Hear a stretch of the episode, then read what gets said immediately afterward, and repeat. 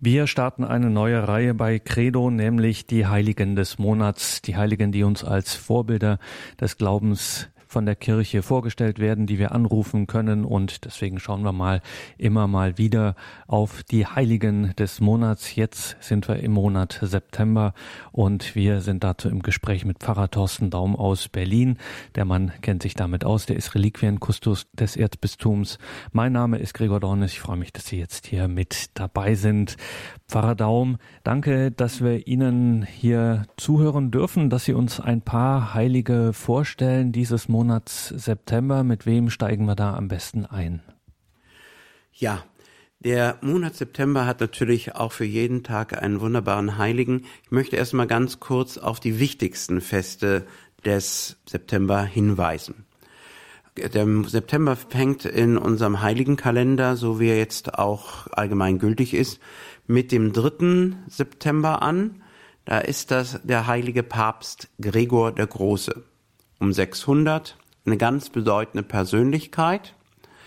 Dann haben wir ganz wichtig auch als Heiligen natürlich den Erzengel Michael am Ende des Monats September. Das ist ein auch markanter Tag, der Erzengel Michael-Tag, der heute als Tag aller heiligen Erzengel gefeiert wird. Also dann kommen dann auch der Erzengel Gabriel und der Erzengel Raphael hinzu. Wichtig sind natürlich auch ganz bedeutende Festtage wie der 21. September.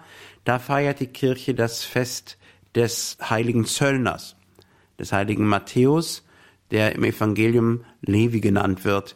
Wir kennen vielleicht die Geschichte oder auch nicht. Jesus beruft ihn von der Einnahmestelle zur Nachfolge und er folgt sofort Jesus. Nach der Tradition ist Matthäus der erste Evangelist. So ist ja auch das im Evangelium eingeteilt. Auf jeden Fall ist sein Grab in Salerno in Süditalien hoch verehrt und er ist natürlich auch deswegen, weil er gleichzeitig ein Apostel ist und auch ein Evangelist, besonders wichtig. Im September gibt es aber auch ganz andere Heilige, die vielleicht nicht so bekannt sind. Und auf die möchte ich besonders mal hinweisen. Ich fange mal an mit dem heiligen Abt Ägidius. Der 1. September ist der Sankt Ägidius-Tag. Ich bin mir sicher, dass die meisten Zuhörer den heiligen Ägidius jetzt nicht so kennen. Höchstens, dass eine uralte Sankt Ägidienkirche in ihrer Stadt oder Umgebung ist. Das kann nämlich der Fall sein. Als Beispiel in Erfurt, wo ich studiert habe, gibt es auch eine sehr alte Sankt Ägidienkirche. Von dem heiligen Ägidius wird nämlich berichtet, dass er, obwohl er in Frankreich gestorben ist, in Athenen, Griechenland als Grieche geboren wurde, so um 680 herum. Er war ein großer, mildtätiger Mensch und ist dann später in die Einselei nach Frankreich gegangen. Es wird berichtet, dass er in der Einsamkeit dort in Frankreich eine Zeit lang von der Milch einer Hirschkuh genährt worden sei.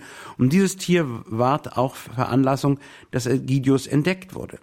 Denn der Westgotenkönig Wemba jagte eines Tages in derselben Gegend und scheuchte die Hirschkuh auf, die verfolgt sich in den Schutz des Heiligen flüchtete.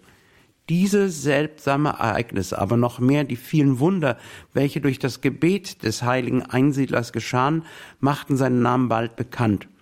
Und deswegen wurde ihm auch das Gelände für ein Kloster geschenkt.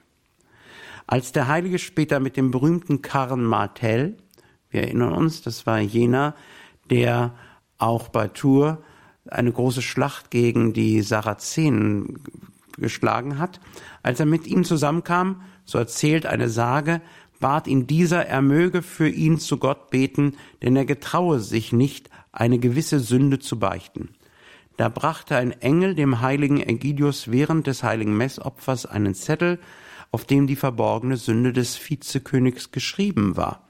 Der Heilige schickte den Zettel an Karl, dieser war erstaunt, bekannte und bat reumütig um die Lossprechung. Er genoss ein großes Ansehen am königlichen Hofe. Es waren ja noch die Merowinger, die dann später untergegangen sind. Und ab und zu verließ er auch seine Klause, um auch Rat zu geben. Ansonsten ist er bekannt durch viele Wunder und deswegen ist der heilige Ägidius zusammen mit seiner Hirschkuh als Abt einer der 14 Nothelfer. Ägydius wollte nicht in die Welt zurück, weil er dort Gefahr für seine Tugend fürchtete. Das war der Grund, weswegen er sich als Einsiedler in ein Kloster zurückgezogen hat und so auch lebte. Ein Mönch klagte einst dem Heiligen, es plage ihn der Zweifel, ob Maria stets Jungfrau gewesen war. Ägidius schrieb in den Sand die drei Fragen, ist Maria vor, in und nach der Geburt Jesu jungfräulich geblieben? Und siehe da, jedes Mal spross plötzlich aus dem dürren Sand eine weiße Lilie als Antwort hervor. Der 1. September, der heilige Egidius. Jetzt muss ich die ganz profane Frage stellen, Herr Pfarrer. Ähm, ich muss annehmen, dass das Ganze unter dem Siegel des Beichtgeheimnisses geblieben ist. Aber diese geheime Sünde, gibt es da irgendwelche Gerüchte, was das gewesen sein könnte, was auf diesem Zettelchen stand? Nein weiß man also nicht ganz klar, das gehört sich auch nicht. Ähm, einer der 14 Nothelfer, in welchen Situationen wird der besonders angerufen? Wann kann man sich insbesondere an den heiligen Ägidius wenden? Wissen Sie das? Besonders in aussichtslosen Fällen und bei Ratschlägen. Also in schwierigen Situationen, in Entscheidungsfragen, da lohnt es sich, den heiligen Egidius, den Heiligen des 1. September anzurufen. Wir sind hier in der Credo-Sendung unterwegs und schauen auf Heilige des Monats und insbesondere wollen wir da auch immer einen Blick werfen, nicht nur auf die großen prominenten Heiligen, sondern auch auf die, die man vielleicht nicht mehr so genau kennt. Eben hatten wir den heiligen Egidius. Wen hat der liturgische Kalender des September noch im Plan? Ich möchte darauf hinweisen, dass der September auch mehrere wunderschöne Marienfeste kennt. Die möchte ich nicht unerwähnen lassen. Das wohl wichtigste Fest, das seit der Antike in der West- und in der Ostkirche gefeiert wird, ist der 8. September, der Geburtstag, das Geburtsfest der Jungfrau Maria. Das wird auch im liturgischen Rang als Fest gefeiert dieser Tag erinnert ursprünglich an die Kirchweihe der St. Annenkirche in Jerusalem. Wir erinnern uns, in der Nähe des sogenannten Schafstores gibt es eine Kirche zu Ehren der Jungfrau Maria und ihrer Mutter. Nach der Überlieferung ist diese Kirche, die heute noch steht, massiv gebaut von den Kreuzfahrern und nicht zerstört, über dem Ort errichtet worden, wo das Haus der heiligen Anna stand und in dem Haus ist die Jungfrau Maria auch geboren. Über lange Zeit konnten die Christen dort nur heimlich Gottesdienst feiern, aber heute gehört die Kirche wieder den, der Kirche, den Franziskanern und wird auch seelsorglich betreut. Das Geburtsfest der Jungfrau Maria erinnert natürlich auch, weil es einen sehr starken ökumenischen Charakter hat, denn es verbindet uns zutiefst mit unseren Glaubensbrüdern und Schwestern in der Ökumene mit der Orthodoxie daran, dass sozusagen Maria die sogenannte Morgenröte des Heils ist. Das heißt, als sie geboren wurde, begann eigentlich schon die Erlösung, denn sie und ihr ist ja von Gott auserwählt und auch vorbereitet durch die unbefleckte Empfängnis, schon in ihrer Empfängnis und in der Geburt dann, dass sie die Mutter des Erlösers wird. Als zweites Fest feiert die Kirche am 12. September auch ein Fest, das gerade im deutschen Sprachraum sich erhalten hat und seit einigen Jahren jetzt auch wieder ganz in der Gesamtkirche auch als Gedenktag begangen wird, der Gedenktag Maria Nam. Sozusagen in der Festoktav von Maria Geburt gedenkt die Kirche an ein historisches Ereignis, das sich ja im Jahre 1683 vor den Toren Wiens ereignet hatte. Dort war es zu einer Auseinandersetzung gekommen zwischen einem gesammelten christlichen Heer, und dem großen Heer des osmanischen Sultans, der die Stadt Wien wie so oft schon zuvor belagerte, um sie zu erobern.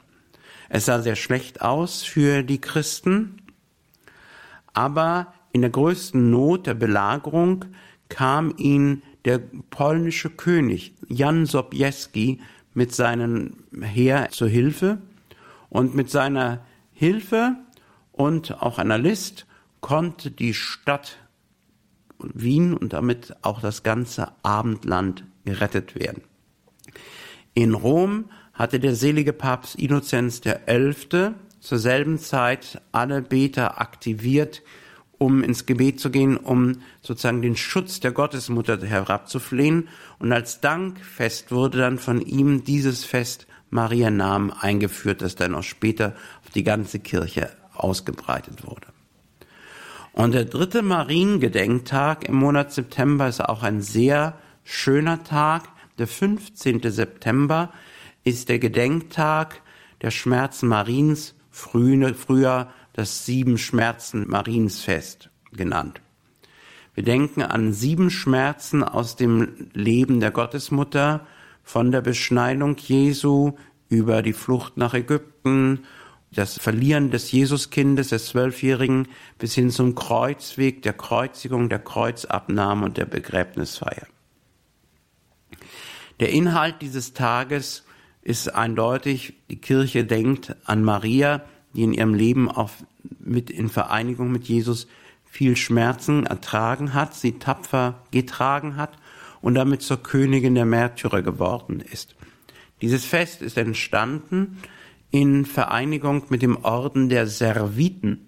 Das waren Diener Mariens aus Italien stammt, die sich besonders der Verehrung der Pietà, der Schmerzensmutter auch verschrieben hatten. Und diese Verehrungsform, das Vesperbild, die Mutter Jesu mit dem toten Jesus auf dem Schoß, hat sich seit dem 12., 13. Jahrhundert dann über das ganze Abendland verbreitet. Es gibt auch in Deutschland sehr schöne Zeugnisse, zum Beispiel in Bonn oder auch in Erfurt, der, die Darstellung der Mutter mit dem toten Jesus. Manchmal wird aber Jesus sehr klein dargestellt, weil eine Legende daran erinnert, dass Maria, als sie den toten Jesus auf dem Schoß hatte, sich an die Stunde seiner Geburt erinnerte, als sie das Kind auf dem Schoß hatte. Das ist der 15. September.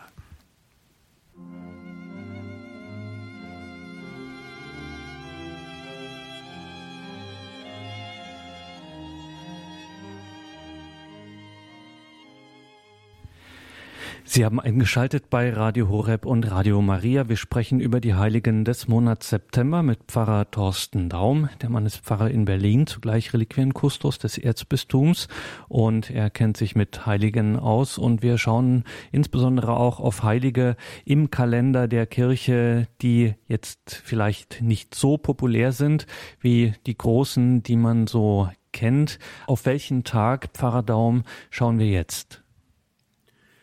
Am 13. September denken wir auch besonders an eine heilige Dienstmagd, die heilige Notburger.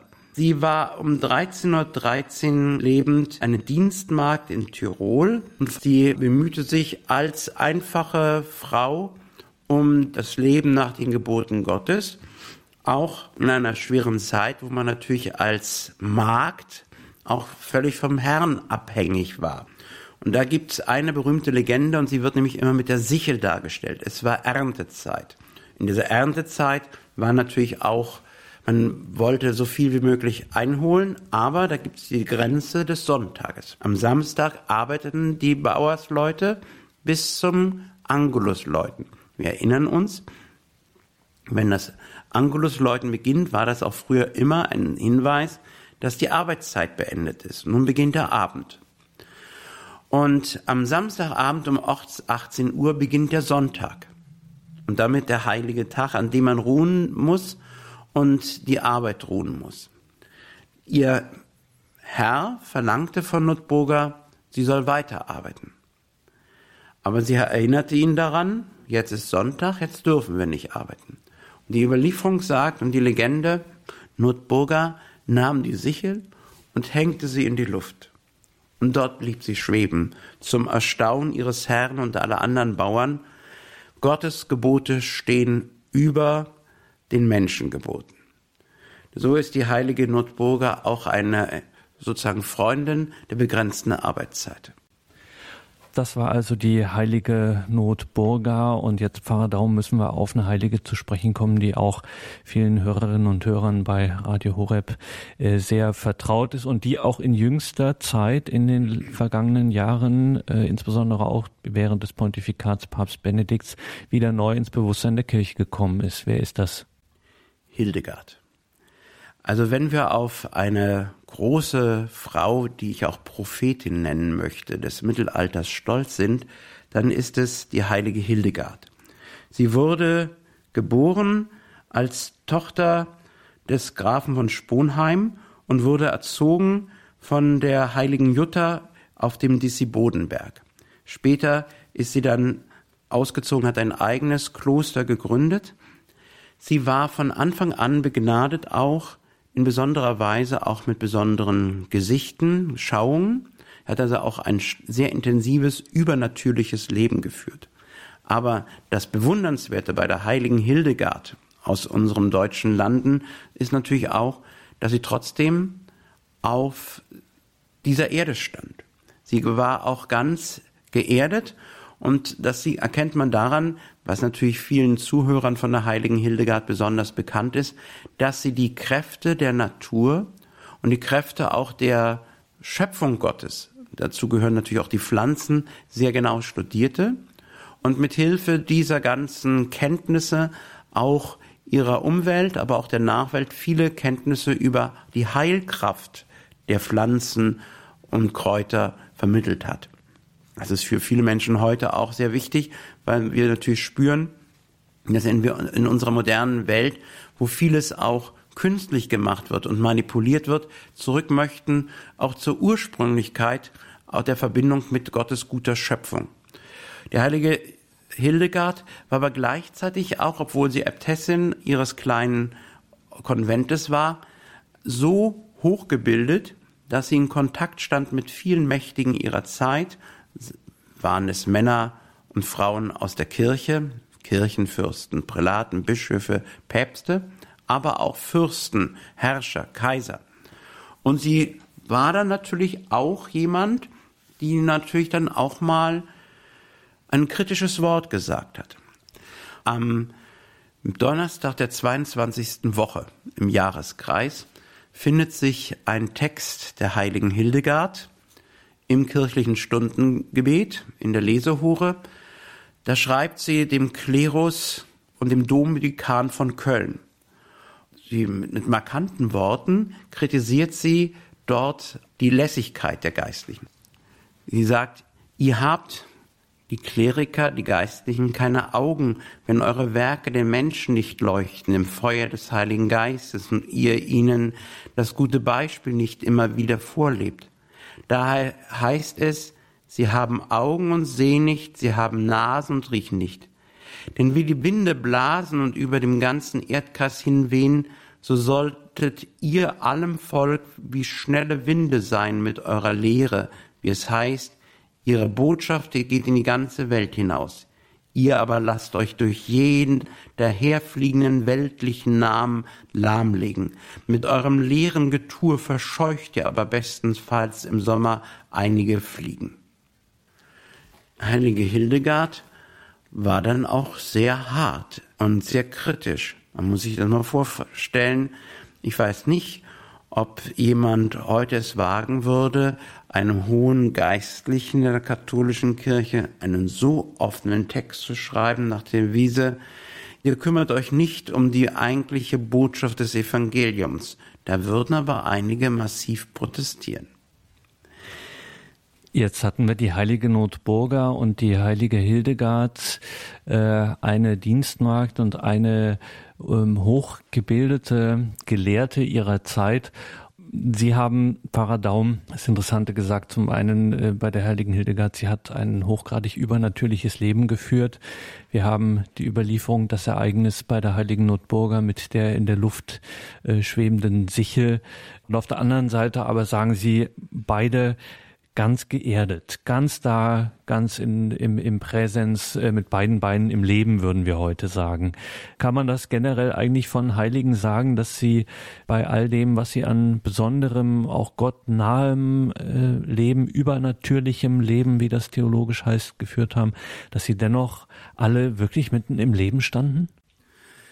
Naja, es kommt darauf an, was sie eigentlich als ihre Berufung erkannt haben. Nicht, wie gesagt, eine Ordensschwester, die aber trotzdem in ihrer Zeit lebt und die Nöte ihrer Zeit und auch die gesellschaftlichen Verhältnisse erkennt und auch deutlich auch mahnt, das Evangelium ernst zu nehmen, ist geerdet, aber ist natürlich zuallererst eine Beterin. Und man muss natürlich schon davon ausgehen, dass alle Heiligen auch zuerst eine ganz tiefe, innige Gottesbeziehung hatten, die gewachsen ist. Ich bitte immer wieder darum, darauf hinzuweisen, die Heiligen haben diese Gottesbeziehung nicht einfach so geschenkt bekommen, sondern sie ist gewachsen, sie ist vermehrt worden, sie ist inniger geworden, sie haben Kämpfe durchlitten. Als Beispiel Mutter Teresa. Das ist ein großes Geschenk für die ganze Kirche, dass diese Frau heilig gesprochen ist. Wir haben in ihrem Leben ein großes Beispiel, dass beides miteinander ganz eng verbunden ist. Sie ist ja am 5. September 1997 gestorben und sie wurde am 4. September 2016 heilig gesprochen. Ihr Gedenktag ist der 5. September dann zukünftig und ich gehe mal davon aus, es wird ein allgemeiner Gedenktag in der ganzen Kirche werden.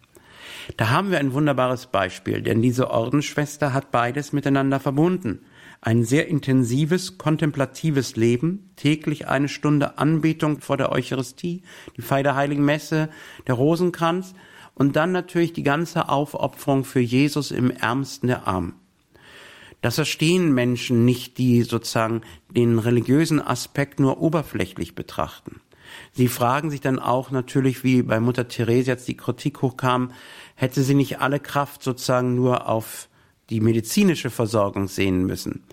Wenn aber ein gläubiger Mensch, ein heiligmäßiger Mensch, sozusagen den Blick in die Ewigkeit richtet, dann ist es ihm vor allem wichtig, dass er Menschen beisteht im tiefsten Elend und sie mit Jesus in Kontakt bringt, mit Gott in Kontakt bringt. Und so hat Mutter Therese auch darauf hingewiesen, dass sie in besonderer Weise auch für die Ärmsten da ist und darin ihre Berufung sah.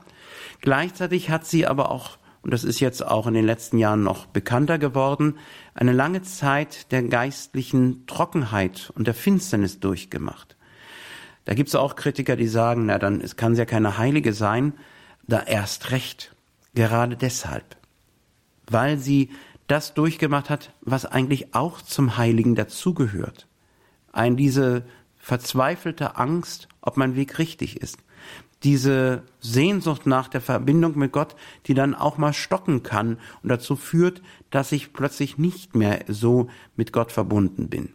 So war das offensichtlich auch bei Mutter Teresa, die trotzdem treu geblieben ist und gerade deshalb, weil sie das durchlitten hat. Das gehört auch mit dazu, dass man das auch weiß, dass jemand nicht von seiner Berufung jetzt weggerannt ist, nur weil es in seinem Augenblick in seiner Seele dunkel war.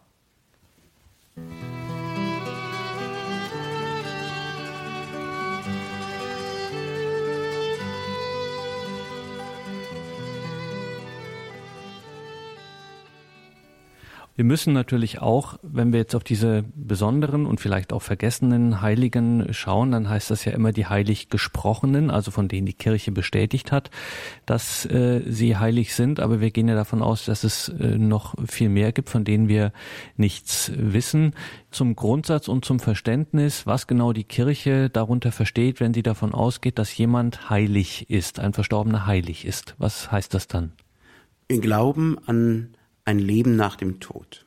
Wir glauben daran, dass der Mensch, der auf Erden sich bewährt hat und mit Gott verbunden war oder nach der Wahrheit sich gesehnt hat, dass ein solcher Mensch durch die Tugenden, die er geübt hat, auch gewürdigt wird, nach dem Tod Gott zu schauen. Wir glauben an eine Läuterung nach dem Tode. Das bedeutet, mir wird auch selbst als Verstorbenen meiner Seele die Gelegenheit gegeben, noch zu büßen für das, was ich vielleicht im Leben noch nicht gebüßt habe. Aber dann steht dann für eine solche Seele, denn es kam ja zu einer Trennung zwischen Leib und Seele, die Einladung offen hindurchzugehen durch das Tor in den Hochzeitssaal. Und diejenigen, die mit ihrer unsterblichen Seele angetan mit dem Hochzeitsgewand an diesem Hochzeitsmahl teilnehmen, das sind die Heiligen. Es handelt sich also um Verstorbene, deren Seelen angekommen sind bei Gott. Wir glauben an eine Auferstehung der Toten und die Auferstehung des Fleisches. Das alles wird aber erst am jüngsten Tag geschehen. Wir bekennen also, dass an diesem jüngsten Tag, in der Art und Weise, wie Gott das für richtig hält, es zur Vollendung kommt. Diese Vollendung ist noch nicht da. Der einzige Mensch, der schon diese Vollendung ganz und gar an sich erfahren hat und mit Leib und Seele bei Gott angekommen ist, das ist die Jungfrau Maria. Nicht einmal der heilige Josef oder der heilige Johannes der Täufer sind mit Leib und Seele im Himmel. Nur Maria. So glauben und bekennen wir. Wenn ein solcher Heiliger nun bei Christus am Hochzeitstisch ist, dann ist er ein Freund Gottes. Er ist angekommen. Er schaut das Licht und er schaut das Geheimnis Gottes. Und wenn er so nahe bei Gott ist, dann ist es seit alters her der tiefe Glaube der Gläubigen, dass sie einen solchen bei Gott angekommenen auch um die Fürsprache anflehen. Und diese Fürsprache auch erfahren, indem er ihnen hilft, bis hin zu außerordentlichen Zeichen, die wir Wunder nennen. Solche Wunder sind auch nach wie vor erforderlich bei der katholischen Kirche, damit sie die letzte Gewissheit habt, dass jemand bei Gott ist. Denn ich meine, ich persönlich subjektiv kann natürlich davon ausgehen und für mich glauben, dass ein lieber Verstorbener, den ich für gut halte, von dem ich weiß, dass er in seinem Leben viel erduldet hat, dass er sich um das Wahre und Gute bemüht hat und um die Vereinigung mit Gott, dass der angekommen ist. Oder ich weiß, jemand ist noch am Ende seines Lebens zum Glauben an Christus ganz gekommen und hat seine Sünden bereut. Das kann ich glauben, dazu bin ich vollkommen berechtigt. Aber es kann kein öffentlicher Kult stattfinden, wo die Leute zum Grab jetzt wallfahren, wo der, die, sozusagen der Tag des Heiligen schon begangen wird. Das kann erst geschehen, wenn die Kirche eine lange Probe durchmacht und wenn die Kirche sozusagen auch einen Prozess durchführt mit allem Für und Wider. Früher gab es noch eine andere Möglichkeit, zum Beispiel Hildegard. Hildegard wurde nach ihrem Tode einfach immer als Heilige verehrt. Die Bischöfe der Umgebung kamen und haben ihr Grab geöffnet, ihre sterblichen Überreste erhoben in einem Schrein, der auf dem Altar ruhte. Und die Leute kamen wie selbstverständlich hin und beteten zur heiligen Hildegard um ihre Fürsprache und sie haben in vielen Nöten ihre Hilfe bekommen. In Rom hat man nie darüber nachgedacht, ob man sie heilig spricht, weil man nennt das immer, seit unvordenklichen Zeiten die Verehrung existierte und auch im Bistum hat niemand das daran Anstoß genommen. Die wurden einfach verehrt, weil das Volk sie verehrte. Alle waren sich einig, dieser verstorbene Mensch ist ein Heiliger. Manchmal kann es dann passieren, dass das dann nachgeholt wird. Bei Hildegard von Bingen ist das übrigens vor einigen Jahren erst passiert, als Papst Benedikt XVI. beabsichtigte, sie mit Recht zu einer Kirchenlehrerin zu erheben. Und da wurde dann aufmerksam gemacht, auch von seinen Gelehrten im Vatikan, das können wir gar nicht machen. Warum nicht? Sie ist gar nicht heilig gesprochen, nicht kanonisiert worden. Also hat er nochmal formell Hildegard heilig gesprochen, was eigentlich für alle selbstverständlich war, um sie auch zur Kirchenlehrerin erheben zu können. Die Heiligen des Monats September beschäftigen uns in dieser Sendung, in der wir Pfarrer Thorsten Daum hören, den Reliquienkustus des Erzbistums Berlin. Wir schauen hier auf Heilige und jetzt haben Sie uns was von den Wundern berichtet, die auf die Fürsprache bestimmter Heiliger dann, wenn sie denn geschehen, auch als Beleg in einem Prozess zu einer Heiligsprechung Verwendung finden. Aber schon zu Lebzeiten gibt es ja durchaus Heilige, in denen das ein oder andere wundervolle, nennen wir es so, passiert.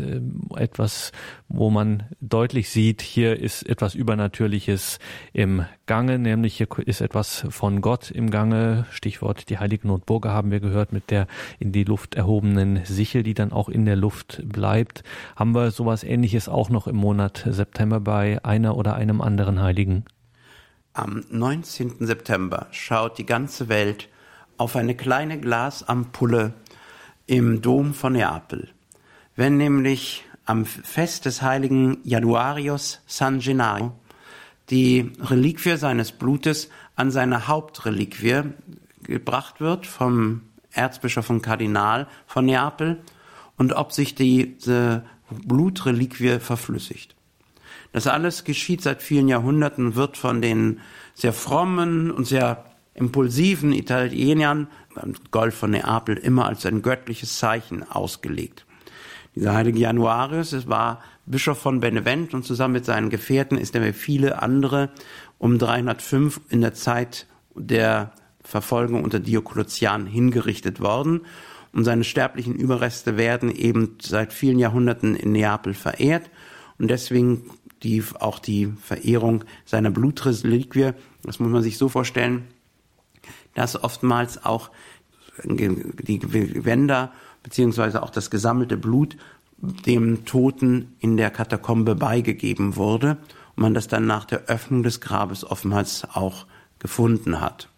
Also San Gennaro wirkt auch heute noch Wunder. Und wenn es nicht passiert, dann sind die Leute in Neapel ganz traurig. Dann gibt es noch zwei Brüder, die in Kleinasien gelebt haben, Zwillingsbrüder. Sie werden im römischen Hochgebet immer genannt, Kosmas und Damian. Und von diesen beiden ist eigentlich zu berichten, es waren Ärzte, die ihr Handwerk auch für die Armen kostenlos ausübten. Und dann können Sie sich natürlich vorstellen, dementsprechend haben die Kollegen das nicht gerne gesehen, wie es auch heute noch ist, wenn einer plötzlich umsonst äh, als Arzt handelt. Und dementsprechend wurden sie angeklagt, als dass sie Christen sind und wurden gemeinsam auch hingerichtet. Die Heiligen wurden früher sehr hoch verehrt. In einer Zeit, wo die Medizin noch nicht so vorangeschritten war, haben die Menschen sehr intensiv auch zu den Heiligen gebetet, auch in den alltäglichsten Nöten. Und es gibt in Rom am Forum Romanum einen alten Tempel, der wurde schon in der Antike umgebaut, zu Ehren der heiligen Märtyrer Kosmas und Damian. Es befindet sich ein uraltes, wunderschönes und erhabenes Mosaik noch heute in der Apsis für jeden Rombesucher ein Muss, für die, die mal in Rom sind. Das ist sozusagen die Kirche, die links neben dem Eingang zum Forum Romanum ist. Kann man gar nicht verfehlen. Deswegen sind die Heiligen auch in diesen römischen Messkanon gekommen, wo das ist dieser, dieses Hochgebet für diejenigen, die sich da ein bisschen auskennen, wo so viele Namen aufgezählt werden, weil die Gemeinde in Rom eine sehr intensive Hoffnung auf die Fürsprache der beiden heiligen Ärzte in schweren Krankheiten hatte. Pasen me ein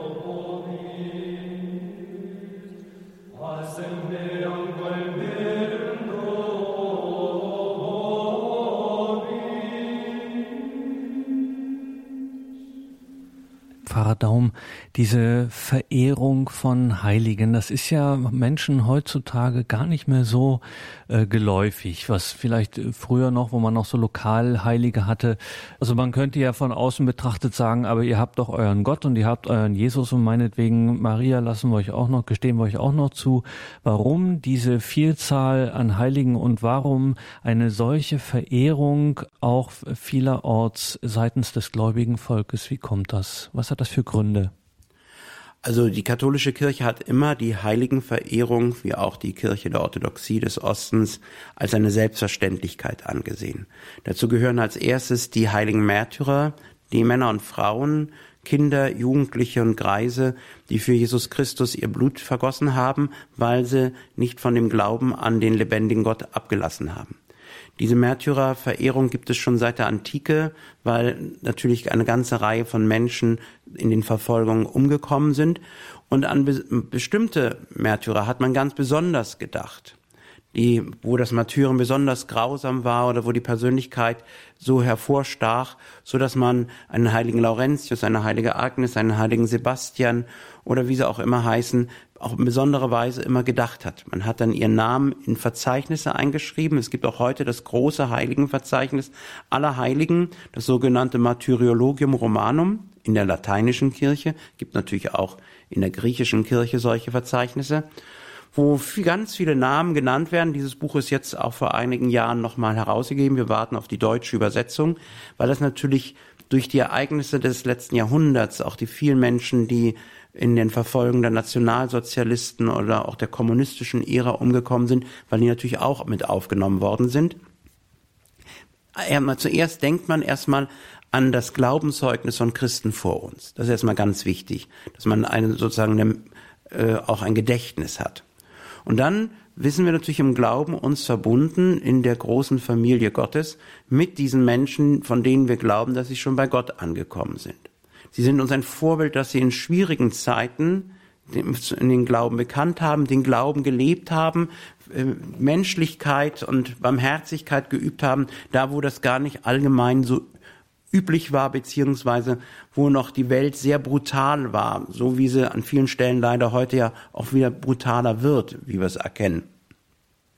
Und dann kommt dieser letzte Aspekt dazu, dass uns die Heiligen nicht nur sozusagen Vorbilder sind, und Helfer auch im Glauben uns zu bewähren, sondern dass wir eben glauben, das ist sozusagen der Gedanke, dass es eine Ewigkeit gibt. Wir glauben, wie ich es schon erwähnt habe, dass sie bei Gott sind und dass wir eine Verbindung zu ihnen herstellen können. Dass sie uns helfen können, dass sie, weil sie mit uns im Glauben verbunden sind, weil sie uns lieben, dass sie uns nicht irgendwie fern sind. Das ist eigentlich auch ein sehr menschlicher Aspekt, der jedem, der auch einen geliebten Menschen schon mal verloren hat, auch klar wird. Ich baue eine Verbindung zum Verstorbenen auf, äh, die auch sehr lebendig und intensiv sein kann. Und wenn dann sozusagen noch ein Zeichen geschieht, etwas passiert, dann merke ich, der heilige Mensch der bei Christus ist, der ist mir sehr nah. Natürlich brauche ich erst einmal eine Christusbeziehung. Wenn ich keine Christusbeziehung habe, dann ist natürlich eine Heiligenverehrung Götzendienst. Weil ich glaube daran, dass jemand sozusagen mir etwas erwirkt. Aber katholische Heiligenverehrung sagt ja eben nicht, dass dieser Heilige selber etwas machen kann. Nicht mal die Jungfrau Maria kann von sich etwas machen oder will von sich etwas machen. Alle Kraft und aller Segen kommt von Jesus Christus her. Deswegen sollte man natürlich zuerst als gläubiger Mensch eine, seine Beziehung zu Jesus Christus auch ganz intensiv leben. Und wenn dann die Verehrung der Heiligen hinzukommt, dann ist das in einem gesunden Proporz und in einer Harmonie zueinander. Also ich habe noch nie persönlich ein großes Problem darin erkannt, einen Heiligen zu verehren, weil für mich zuallererst unser Herr Jesus Christus der Entscheidende ist. Und dann kommen die Heiligen, aber weil es so viele gibt, erkennt man manche Heilige besonders und manche mag man besonders, manche sind einem vielleicht etwas fremd, das kommt dazu. Es gibt bei manchen Heiligen, ich nenne jetzt keinen Namen, um nicht unbeliebt zu machen, äh, Tatsachen, wo ich sage, das kann ich jetzt nicht nachvollziehen äh, warum ich jahrelang auf einer Säule stehen muss. Manchmal verstehe ich auch manche Heiligen nicht, warum ich meine Ehefrau und meine Kinder verlasse, um in die Einöde zu gehen. Aber das ist meine Meinung. Andere sehen das wieder als ganz was Fantastisches an. Also das muss ich aber auch nicht alles verstehen. Alles. Manche Ereignisse sind, gehören zu ihrer jeweiligen Zeit und manches ist auch natürlich auch hängt von dem Individuum ab. Andere Eigenschaften bei Heiligen finde ich ganz liebenswürdig und wunderbar. Und auch dramatisch, nicht, dass jemand so viel Glauben hatte. Ich komme zum Beispiel zu einem anderen Heiligen. Um 936 stirbt in Böhmen Wenzelslaus, der heilige Wenzel. Er war ein christlicher Fürst. Er wurde von seiner Großmutter Ludmilla christlich erzogen, die selber eine Heilige ist und ermordet wurde. Aber seine Mutter war eine Heidin. Das war eine dramatische Zeit. Das Christentum verbreitete sich erst einmal und es gab natürlich noch Menschen, die noch am alten Heidentum festhielten und dann diese neue Religion, die man irgendwie befremdlich spürte, weil natürlich viele Völker damals auch sagten, eine solche Religion ist ja schwächlich, ein Gott, der am Kreuz stirbt. Das war ein ganz großes Problem für die germanischen Völker und auch die slawischen Völker, ihnen das nahezubringen. Und konnten auch oftmals nur einzelne Menschen, die einfach auch zeigten durch ihr Lebensbeispiel, dass sie verstanden haben, dass die Liebe des Gekreuzigten stärker ist als dieser Hass, der oftmals von den anderen Göttern ausgang und diese Angst. Der heilige Wenzel ist so ein Beispiel, der ganz früh schon diesen Glauben an den Gekreuzigten gelebt hat. Von ihm wird zum Beispiel berichtet, dass er nachts sozusagen noch vor die Kirchentür ging sogar barfuß, dass er selbst sozusagen den Wein angebaut hat für die heilige Messe, dass er täglich am Messopfer an der Eucharistie teilgenommen hat. Das konnte natürlich seine Familie, die noch heidnisch geblieben war, äh, jetzt nicht so ertragen. Und es kam zu einer großen Auseinandersetzung. Und seine eigene Mutter ist in seine Ermordung mit verwickelt, die dazu führte, dass sie die nochmal die Macht an sich gezogen hat, aber nur kurze Zeit. Und er dann das Martyrium gefunden hat. Sein Grab ist übrigens im Veitsdom. Später haben die Böhmen ihm eine wunderbare Kapelle errichtet in diesem Veitsdom, geschmückt mit Fresken aus seinem Leben, Unten ist alles sozusagen noch mit Halbedelsteinplatten belegt, also ein Kunstwerk an sich. Der heilige Wenzel bis heute hoch verehrt wird als der Patron von ganz Böhmen. Und seine Krone, die Wenzelskrone, galt ja immer als Symbol auch des ganzen Landes. Und kurz darauf, kurz nach dem heiligen Wenzel wird ein weiterer für die lateinische Kirche sehr wichtiger Heiliger verehrt. Der heilige Hieronymus. Hieronymus ist kein leichter Mensch gewesen. Also um das auch mal darzustellen, es geht nicht nur immer die ganz freundlichen Menschen, sondern Hieronymus hatte auch seine Ecken und Kanten.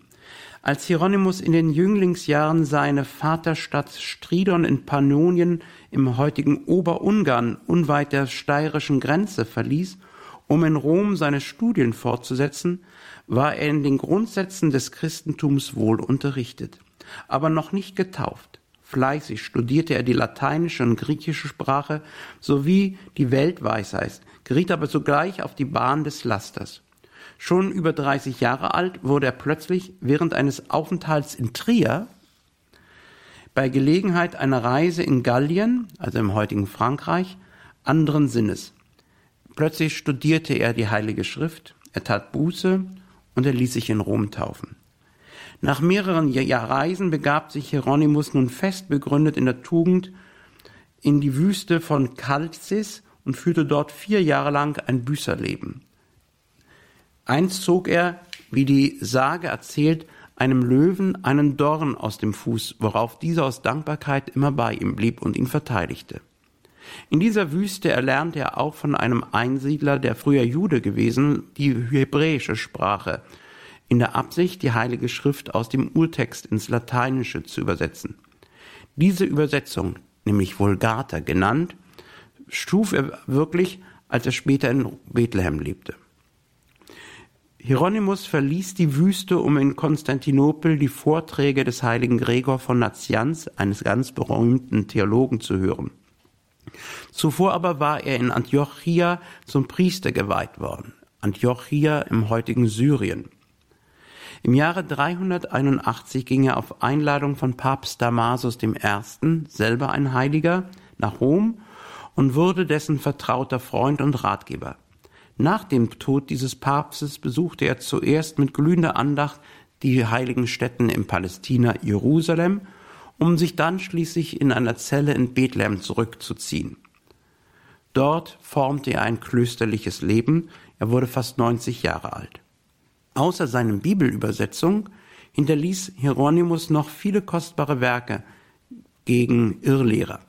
Wenn man sich das vorstellen, er war ein anerkannter Kenner der Heiligen Schrift. Von ihm stammt ja das berühmte Wort, wer die Schrift nicht kennt, kennt Christus nicht. Deswegen haben sich viele Gelehrte immer an Hieronymus gewandt und gefragt, bei kniffligen Fragen, wie er denn diesen Text auslegt. Ihm folgten übrigens auch andere Frauen, zum Beispiel die Witwe Paula nach Palästina und haben dort auch ein Frauenkloster gegründet. Aber trotzdem aus seinen Schriften heraus merkt man schon, es war nicht einfach mit ihm. Er war durchaus auch mal bereit zu einem Kampf und wenn er etwas nicht leiden konnte, dann hat er das auch deutlich gesagt. Dort im Bethlehem, nahe der Krippe Jesu, ist er beigesetzt worden. Es muss wohl auch damals schon Kämpfe um die heiligen Reliquien gegeben haben, denn die Römer haben die Reliquien der Krippe dort genommen und sie nach Rom geschafft, wo sie heute noch hoch verehrt werden in der großen Marienkirche Maria Maggiore. Hieronymus wettert darüber und sagt, sie haben hier eine Krippe aus Silber hingestellt, aber ich will die richtige Krippe des Herrn zurückhaben und nicht das nachgemachte Zeug.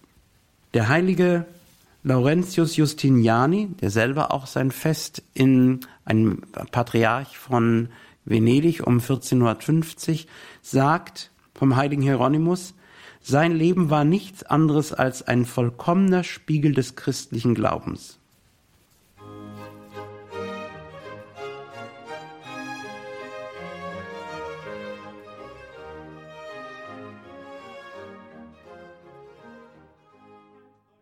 Wir sprechen am heutigen Abend in dieser Sendung über die Heiligen des Monats September. Das tun wir mit dem Berliner Reliquienkustos Pfarrer Thorsten Daum.